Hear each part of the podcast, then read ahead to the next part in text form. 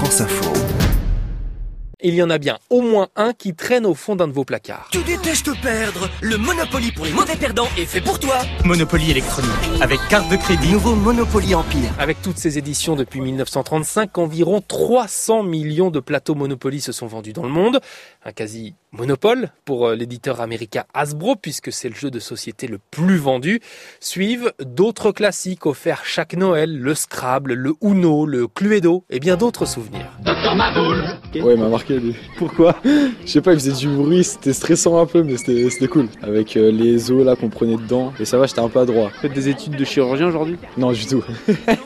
Docteur Maboule, on s'amuse comme des malades La bonne paye, mais qui paiera la facture? C'est parfait ça.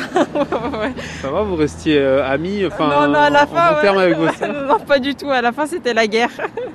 Et c'était toujours la même personne qui gagnait, moi, donc euh, j'étais très contente. Ouais, il y avait quelques billets dans la poche. C'est ça, exactement. Tous ces jeux puisent leur inspiration dans la tradition orale du XVIIe siècle, les charades et autres rébus joués à l'époque dans les salons, mais aussi dans quelques jeux de plateau comme le trick-track, le jeu de dames ou encore le jeu de loi, pour qui les premières traces remontent à 2600 avant Jésus-Christ en Égypte.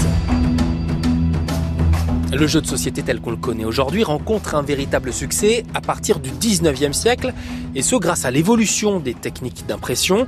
Aujourd'hui, il traverse un deuxième âge d'or selon Anne Monnier du Musée des Arts Décoratifs de Paris. c'est un vrai retour. Tout le monde a pensé que le jeu de société allait mourir au début des années 2000 à cause des jeux vidéo. Et en fait, euh, aujourd'hui, on a une explosion des mécanismes de jeu. Donc c'est un moment très très excitant de l'histoire du jeu de société aujourd'hui.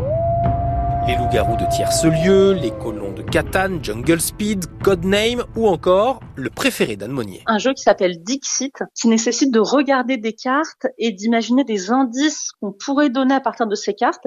Mais en fait, ce qui est très intelligent, c'est que chacun voit des choses différentes et donc le jeu permet de vraiment comprendre l'autre.